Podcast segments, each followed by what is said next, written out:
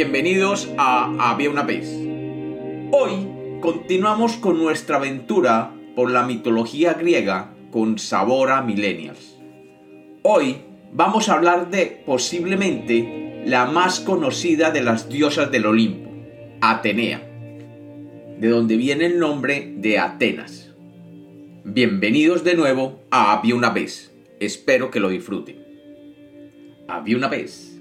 Había una vez un mundo griego donde Zeus era hijo de Cronos y nieto de Urano, y quien después de haber vivido oculto en una cueva con una ninfa llamada Adrastea y una cabra llamada Amaltea, decidió que era hora de cancelar a su papá Cronos. O mejor dicho, para los no millennials, decidió bajar del poder a su padre Cronos con la ayuda de los cíclopes y los hecatónquiros. Pero después de ganar la peleita esa por la media bobadita del control total del cielo y la tierra a su padre Cronos y a los gigantes, tenemos pues que Zeus decidió crear un mero palacio en las nubes perpetuas de la montaña Olimpo.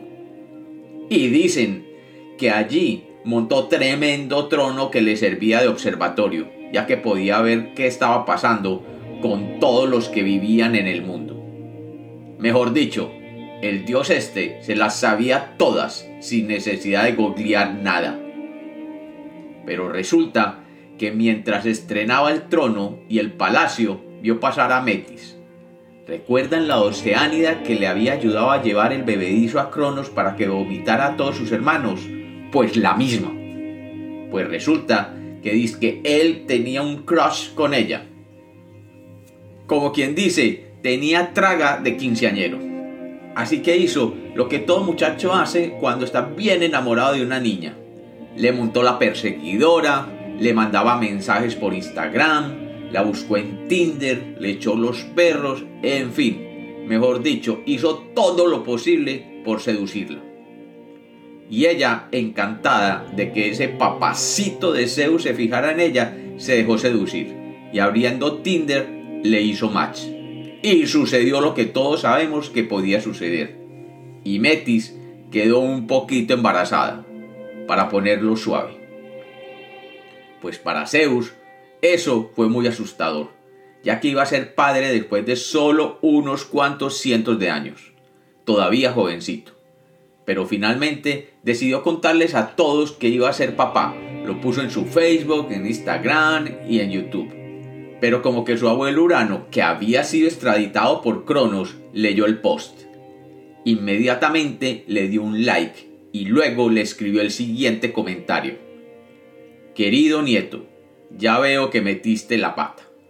Te cuento que tiene mal presagio el que tengas un hijo, ya que como bien sabes, en la familia tenemos la fea costumbre de que el hijo le dé por quitarle el puesto al padre, lo hizo tu papá conmigo y lo hiciste tú con tu papá. Así que no te extrañes si tienes un hijo que te baje de pinta.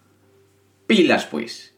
Y Zeus que lee este post y se mosquea todo. Y no, esta no me pasa a mí, dijo. Espera y verá. Entonces, poniendo cara de dueño, hizo llamar a Metis a su presencia. Y ella toda ingenua fue a verlo. Y cuando Zeus la ve venir, toda embarazadita y feliz, la coge y tal como hacía su padre Cronos, se la tragó de un solo bocado. Pero como todo lo que se hace se paga, resulta que a los días el buen Zeus empezó a sentir como que le iba dando un dolor de cabeza que se le convertía en migraña y no podía hacer nada productivo durante el día. Así que se sentaba en ese trono dorado y empezaba a quejarse por mucho que venían y le traían agüita de jengibre, que bálsamos de aceites esenciales, que té de manzanilla, etc., nada le quitaba el dolorcito de cabeza. Pero finalmente era tanto el dolor que hizo llamar a Hefestos, que era un dios medio deforme que el mismo Zeus había echado del Olimpo, pero que era el macho para hacer cosas. Como dicen en España, era muy manitas. Pues este Hefesto como que servía para todo. Y cuando Zeus lo llamó, este agarró el hacha con la que siempre viajaba y se presentó ante Zeus. Zeus le explicó y le dijo que tenía como mucha migraña desde hace varios días y que no se aguantaba el dolor de cabeza. Hefestos, que podía ser muy hábil con las manos, pero que parece que era medio impulsivo, cogió el hacha que siempre llevaba y le mandó un hachazo a la cabeza de Zeus, justo en el punto donde se decía que le dolía más. ¿Y cuál sería la sorpresa de Zeus y del mismo Hefestos, que cuando se abrió la cabeza comenzó a salir del hachazo una mujer ya crecidita, con armadura, casco y lanza? Y sin el ánimo de esporear la historia, les cuento que era Atenea. Resulta que la bebé que tenía Metis cuando fue tragada por Zeus siguió creciendo y creciendo dentro de Zeus, sin que éste lo supiera. Y cuando estaba ya bien grandecita, pues se posicionó en la cabeza de Zeus, y allí se preparó para salir.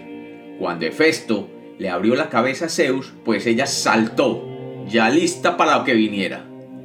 Y así nació Atenea de un salto desde la cabeza de Zeus, con un grito de guerra tan fuerte que el cielo y el mundo se estremecieron.